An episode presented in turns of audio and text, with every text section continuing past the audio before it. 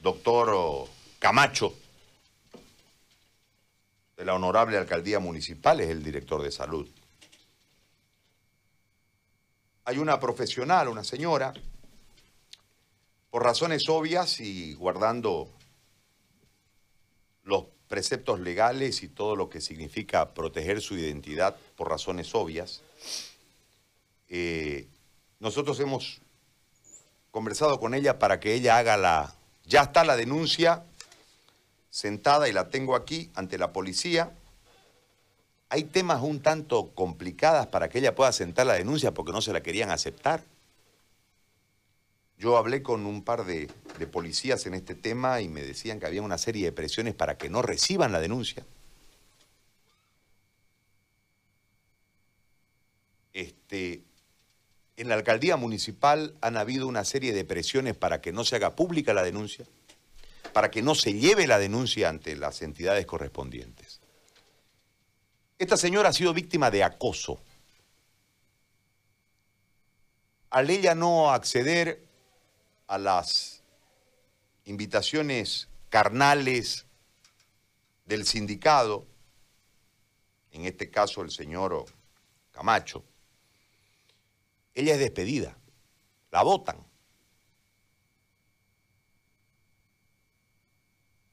En este momento tan sensible, donde la condena social general en relación a los eh, supuestos hechos indecorosos del presidente Morales, hoy prófugo en la Argentina y refugiado en la Argentina, sin ninguna duda que tienen que despertar nuestra susceptibilidad. En este marco nosotros tenemos que ver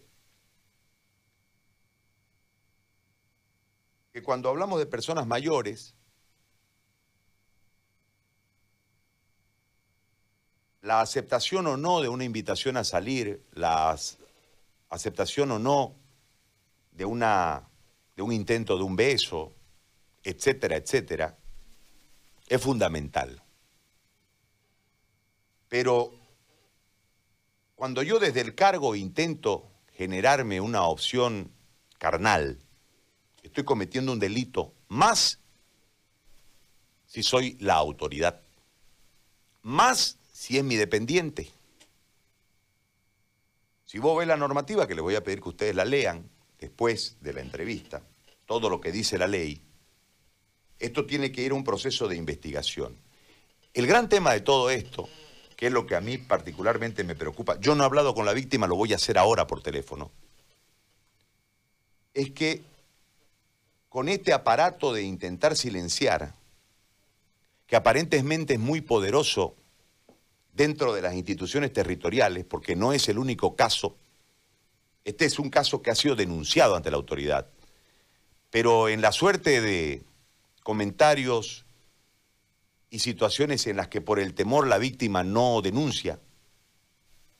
En las entidades territoriales han habido muchas cosas de estas. Yo saludo la valentía en primer lugar y en segundo lugar la entereza de esta mujer para denunciar. Y tiene que tener entereza y tiene que tener el apoyo de la sociedad porque se va o se está empezando a estrellar contra un aparato de alto poder, como es la alcaldía, y con una fiscalía altamente obsecuente a las instancias de poder, y lógicamente detrás de esta instancia de poder un poderío económico muy fuerte, que seguramente ella en su condición de funcionaria municipal, sin trabajo encima, va a ser muy difícil que encare. Por eso es necesario que nosotros como sociedad respaldemos, pero además seamos vigilantes de que se haga la investigación. Y si la investigación arroja que hay culpabilidad, que hay responsabilidad, se aplique la norma. Y si la investigación después de hacer dice que no hay, que también se aplique la norma, en este caso en contra de la, supuesta víctima. Con este antecedente yo la voy a presentar, voy a guardarme el nombre, tengo todos los documentos desde la denuncia, entiendo que ha habido un test psicológico y va a seguir esta cuestión. También, insisto, ha habido un aparataje desde la alcaldía municipal que ha intentado frenar esta entrevista y ha intentado frenar la acción que ha iniciado, en este caso, la señora. Señora, yo le agradezco muchísimo y le voy a pedir en primera instancia que nos cuente cómo sucedieron históricamente los hechos para que usted llegue a esta instancia de esta denuncia en contra del doctor Camacho, secretario de Salud de la alcaldía. La escucho con atención y le agradezco mucho eh, el conversar con nosotros. Buen día, La verdad que yo en este momento me siento devastada, toda vez que mi persona como usted bien sabe, yo de profesión soy abogada, ahora en calidad de víctima. Al momento de presentar mi denuncia, me, pusieron un montón de trabas. Me sentí tan mal porque es difícil estar en calidad en calidad de víctima toda vez que mi persona fue acosada en reiteradas oportunidades por este señor, de una, de otra manera, acosándome. Es de conocimiento de mis colegas, es de conocimiento, es de conocimiento de todos y no, no se puede hacer nada. Yo no soy la única víctima, hay demasiadas víctimas. Y ahora entiendo, entiendo por qué no denuncian. Si a mí, como yo, como abogada, conocedora de las leyes, me han instruido, me tuvieron cinco horas para tomarme la declaración. No me quisieron reflexionar mi denuncia escrita. Me tuve que sentar para que me tomen la declaración. Ese mismo momento le dije que yo no me iba a salir del lugar.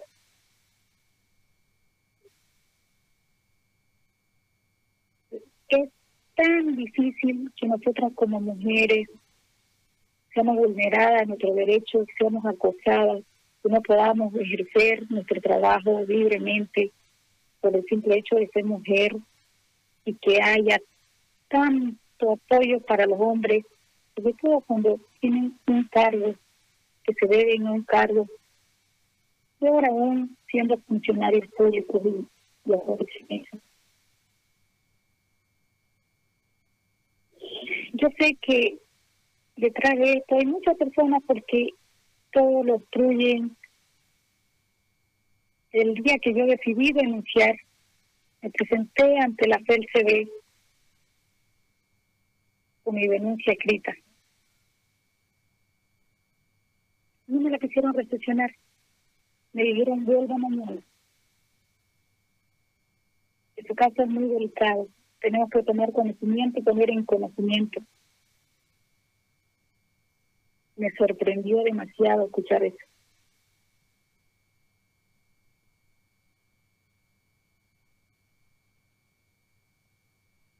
Le hago una, le hago una consulta. Que me tomen la declaración. Ajá. Si querían tomármela verbalmente, que yo estaba dispuesta a hacerle la declaración en ese momento.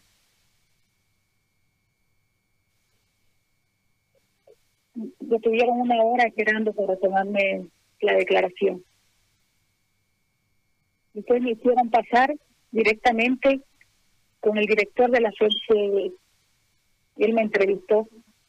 Le relaté los hechos, cómo lo habían sucedido desde el momento que iniciaron los acosos por este señor. Que fue desde una semana después que él asumió el cargo. Una semana después, él empezó con sus acosos,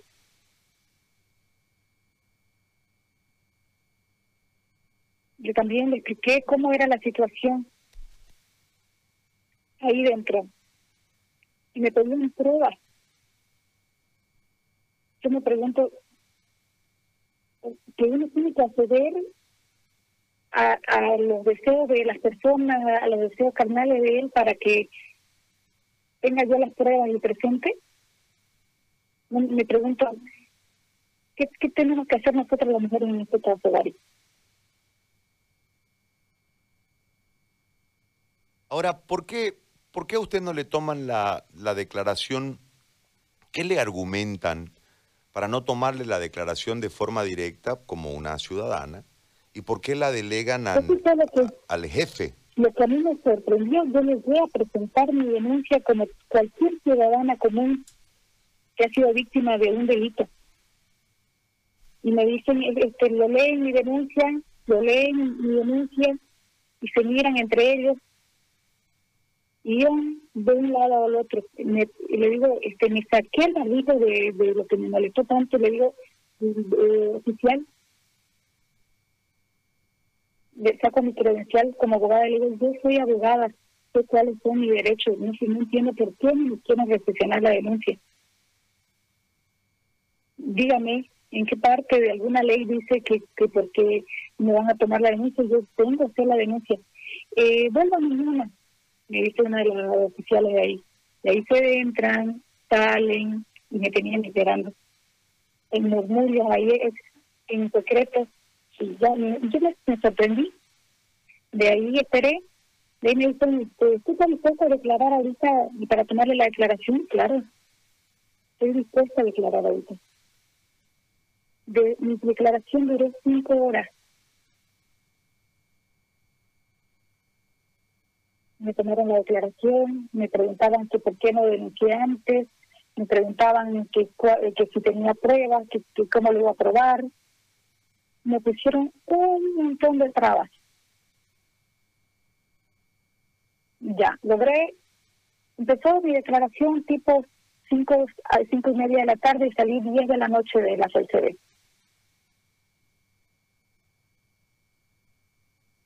Ayer me tomaron el examen psicológico, mañana me van a tomar el otro examen. Yo la verdad que como de la parte de, abogada me siento me siento rara, ¿por qué? Porque ahora de víctima y viendo cómo es la justicia en nuestro país, cómo, cómo hay tanta vulneración. Es otro nivel estar de víctima. Ahora entiendo a las mujeres que no denuncian y que se quedan calladas. Ahora, le, hago una consulta desde los hechos. Usted dice que a la semana de asumir eh, la dirección de salud del municipio, el doctor... Él es el secretario municipal de salud. Ajá, al, asumir la secretaría, este, el doctor Camacho eh, inició una, una escena, vamos a ponerle un nombre tenue ya, de conquista con usted. Eh, ¿en qué momento él pasa de esa galantería, que entre comillas puede ser normal, a una escena de acoso? Si usted puede precisarnos, eh, obviamente si quiere, porque tal vez sea muy duro por ahí, yo no sé la magnitud de los hechos, pero tal vez sea muy duro recordar, y yo no quiero que usted se, lastime en ningún momento de nuevo y que vuelva a ser víctima de esta situación simplemente por una pregunta periodística. Eh, usted lo decide, señora, pero eh, yo tengo la obligación de consultarle en qué momento se transforma en una galantería a un acoso y entiendo que después, al haber una negativa de parte suya, eh, usted es echada del cargo. Entonces, yo quiero que nos narre, si, insisto, si no va a herir su sensibilidad, usted nos contesta, si no, no hay problema, le planteo otra pregunta. Mm, le comento. Empezó desde que él nos citaba a trabajar un sábado. Me dice, doctora, tenemos que trabajar, el equipo técnico. Yo le digo, claro, doctor, porque siempre hemos trabajado, estamos en una época de emergencia. Pasa por mi domicilio y me recoge para dirigirnos a la secretaría. Y al ingresar yo a su vehículo me preguntan que por qué estaba vestida así, que era sábado, que por qué no me había puesto un vestidito. Yo le respondo, no, normalmente yo no uso vestido, doctor la diputada, solo en ocasiones importantes, ¿no? Y yo le cortaba a él, yo era muy cortante con él. De ahí Llegamos al lugar de donde vamos a trabajar y me percato que solo estaba yo y su persona. Ya me, me, sentí más incómoda con la, con la pregunta que ella me había hecho en el camino, ¿no? Ya luego ingresamos, empezamos a trabajar y me pregunta él si no me gustaría ser la primera dama. Y yo lo miro y le respondo, disculpe doctor, ¿quién es el, el candidato a presidente que sea soltero? Yo no sabía. Así para tratar de, de, para salirme, que no me moleste, ¿no? Yo me dice, mi primera dama de mí. Y de ahí empezaron los acosos más fuertes. Ya cuando llegaron los demás colegas, estamos los dos solos dentro de su oficina, este, y le llamaron para que él abra la puerta para ingresar a hacer seguir con el trabajo y él no no quiso contestar el teléfono y tampoco quería que yo abra la puerta en ese instante me agarró la pierna me sacó el barbijo me intentó besar yo lo empujé hacia las llaves y me fui a abrir la puerta y él me agarró de la cintura y me presionó me yo no quería que abra la puerta yo abrí la puerta y ingresaron los demás colegas que estaban afuera y todo se quedó tranquilo, todo así, todo calladito. Y de ahí empezaron sus acosos de él, de ahí eran constantes cada vez, cada día. Y venían las presiones de que me quería designar a un lugar, a otro lugar lejos, toda vez que la Secretaría tiene diferentes centros y redes. Me, si me quería designar a una red que queda por Calmazuela, por ejemplo, y no me designaba, era una manera de presionarme para que yo para que yo me canse y acepte sus pretensiones de este señor. Y así fueron consecutivamente las reiteradas veces que me intentó besar, que me embarazaba, que me quedaba yo sola con él en su oficina. Cada vez que yo con mis demás colegas nos poníamos de acuerdo para no entrar solas a su oficina. Y no soy la única víctima, hay muchísimas víctimas por su acoso, por su maltrato de este señor. ¿Cuándo usted decide, es decir, los acosos, el acoso ante la negativa de usted se transforma después en una eh, búsqueda de, como decimos popularmente aquí en Santa Cruz, de acobardarla desde lo laboral, por eso la destina a un lado, a otro lado, a otro lado, la incomoda laboralmente. Eh, ¿Cuándo usted decide denunciarlo y por qué la, la, decisión o en paralelo a este tipo de cosas seguía el acoso eh, buscando el acceso físico a su persona? Claro, él cuando me hacía la designación, que yo las tengo, las fotografías de la designación, dos o tres oportunidades que me hace designación, no me las entregaba la designación, era una manera de presionarme yo seguía en el mismo lugar de trabajo, seguía realizando el mismo trabajo que realizaba. El, después me llega mi notificación de retiro sin justificación alguna. Me dan baja de mi me retiran. Yo lo recibí, el memorándum, me quedé callada. Después él me cita a su oficina y me dice que me va a resolver el problema de mi destitución. Y yo le digo que ya lo había recibido el memorando. Y me dice, ¿tan rápido? Y empezó a llamar a recursos humanos, a un lado, a otro lado, nadie le contestó. Y me dijo, váyase tranquila, vuelva mañana que yo voy a resolver. De ahí yo no volví más. Fui y, inicié la, la denuncia por el acoso porque ya eso llegó a un límite donde él se le salió de las manos prácticamente destituyéndome. Ahora, eh, usted habla de que hay más acosos de el mismo doctor Camacho o hay otros ah. acosadores dentro de, de, esta secretaría?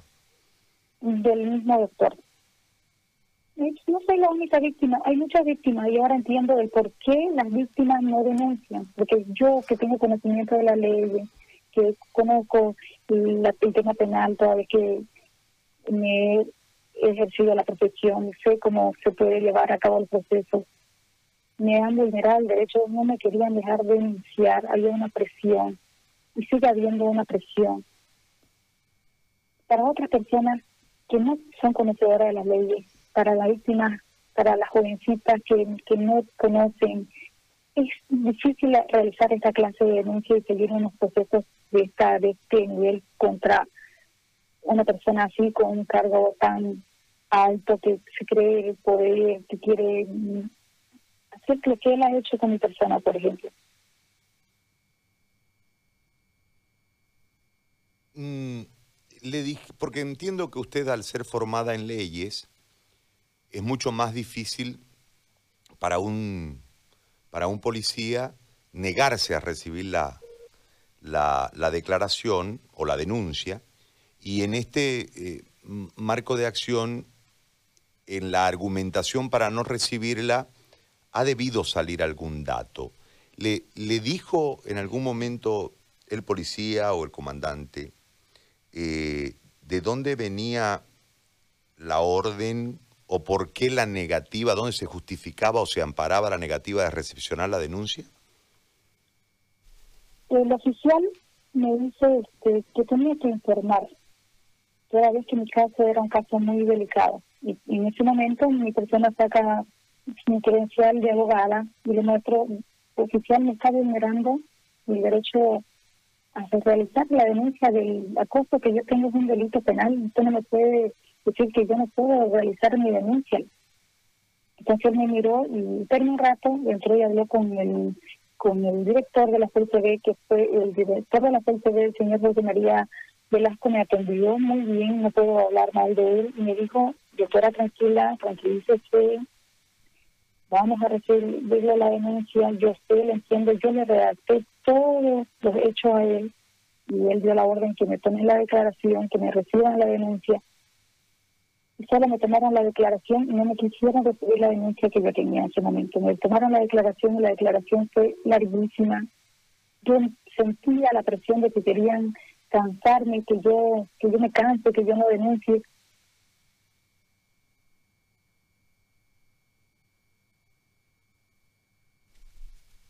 Ahora, ¿qué sigue, doctora? Porque, es decir, a usted le ha costado, ha sentido en carne propia el maltrato, en este caso, de los receptores obligados por ley de una denuncia, vendrá, entiendo, una investigación, pero en el inicio usted se ha topado con una topadora, ¿no? con, un aparato político muy fuerte que este, inclusive tiene nexos dentro de la, de la policía para poder frenar una denuncia. Entonces yo imagino, simplemente por sentido común, que va a costar mucho generar una investigación coherente y correcta para que establezca, sí, y no por dudar de lo que usted dice, pero eh, usted como abogada entiende, que establezca si en realidad ha ocurrido todo lo que usted en este momento denuncia, y esto se hace muy cuesta arriba para una, un común, una persona, una ciudadana, este, versus un aparato de poder.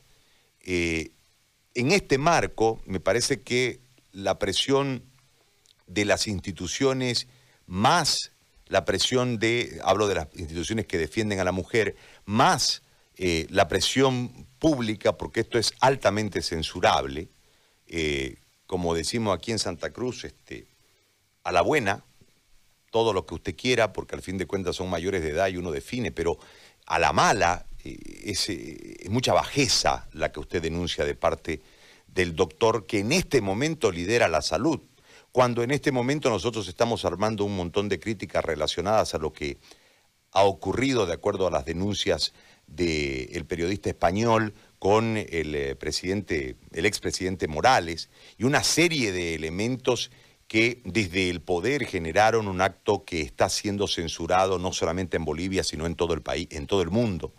Y ahora aparece esta escena que termina siendo un abuso de poder, con una diferencia marcada. Es decir, usted ya sufrió en carne propia al quedarse sin trabajo la reprimenda de parte del, jefe al recibir una negativa de parte suya. Pero en este marco yo le hago la consulta enfocada hacia lo que viene por las dificultades que en apariencia y desde el comienzo usted va a tener en todo esto. Eh, ¿Cómo lo piensa encarar y hasta dónde quiere llegar? Porque uno entiende que también pueden haber, este, desde sus propios colegas, en esta lógica de establecer siempre el cuidar las pegas, los trabajos, gente que tenga afinidad con usted, que se acerque para que usted deje de lado esta cuestión y al fin de, cuentas se vaya disimulando y como son la mayoría de las cosas donde se involucran a actores políticos se le va echando tierrita y el tiempo los va ocultando. ¿Hasta dónde quiere llegar y cómo piensa plantear estratégicamente la, contienda legal? Mi denuncia, Dari, es en relación de pintar un precedente en dos casos. Y, mucho se podría decir mucho, mucha bajeza, en este caso contra las mujeres. No somos un objeto de mujeres. No es para animarlas a las mujeres que denuncien, que no se queden calladas. Yo voy a sentar un precedente, voy a seguir con mi denuncia, voy a juntar todas las pruebas que yo pueda juntar para poder demostrar que esto es verdad, no me van a callar yo tengo las pruebas, voy a ir juntando las pruebas. Yo sé que hay demasiadas víctimas que yo sé que en su momento ellas van a llegar a hablar, se van a animar, porque es un momento donde es un momento donde se tiene que demostrar son muchas víctimas y esto la gente a uno lo llama, le dice, a mí me llamaban, que doctora, no, usted la única, esto venía de que este señor trabajaba en el firme, esto es de que este señor trabajaba en la red centro. Yo a él lo conocí en mayo, cuando asumió el cargo después de que renunció el doctor Raúl Heria Correa. Yo a él no lo conozco anteriormente. Pero las cosas... ¿Sabe de esto la alcaldesa? Desconozco. Yo tuve con, yo hablé con una de sus asesoras y le comenté también tiene conocimiento la doctora Teresa Luz de Jardaya, que ayer habló conmigo, me dijo, doctora, yo tenía llamada perdida a usted, no le había contestado, no me imaginé que usted me llamaba para esto, para hacer esta clase de denuncia. Usted no me buscó. Si todos los hechos pasaron cuando estábamos dentro de la pandemia, cuando estábamos en una etapa donde no sabíamos cómo actuar, y todavía que uno trabaje todos los días de la pandemia, y, y todavía él me acostó tanto que estoy hace la solicitud para destituirme es, increíble, es, otro nivel cuando uno es la víctima, es difícil poder avanzar con esto. Le agradezco, eh, le pido mil disculpas si alguna de las preguntas hizo revivir alguno de los momentos y, le pido mil, mil, disculpas porque me parece que eh, no, no, no hay derecho, usted debiese ser protegida por el Estado, por el Ministerio Público lamentamos mucho la estructura que tenemos en este país, que tengamos que acudir a los medios de comunicación para generar una presión social y que se haga justicia y que se establezca una investigación y si hay culpables que paguen. Eh, lamentablemente, como usted dice hoy, eh, el, ser víctima este, es, muy complejo y lamentándolo mucho, ahora le tocó vivir esta situación. Yo le quiero agradecer por la valentía yo le quiero agradecer por el ejemplo y le quiero agradecer por este tiempo que nos ha dispensado, volviéndole a reiterar mis disculpas por, por haberla entrevistado y por haber eh, preguntado seguramente cosas que internamente la, le han movido los ingratísimos momentos que ha tenido que vivir. Yo le agradezco muchísimo por este, por este tiempo que nos ha dado. Muchas gracias. Gracias, gracias, Dani. Gracias, Gary. Muy amable. La denunciante ha conversado con nosotros.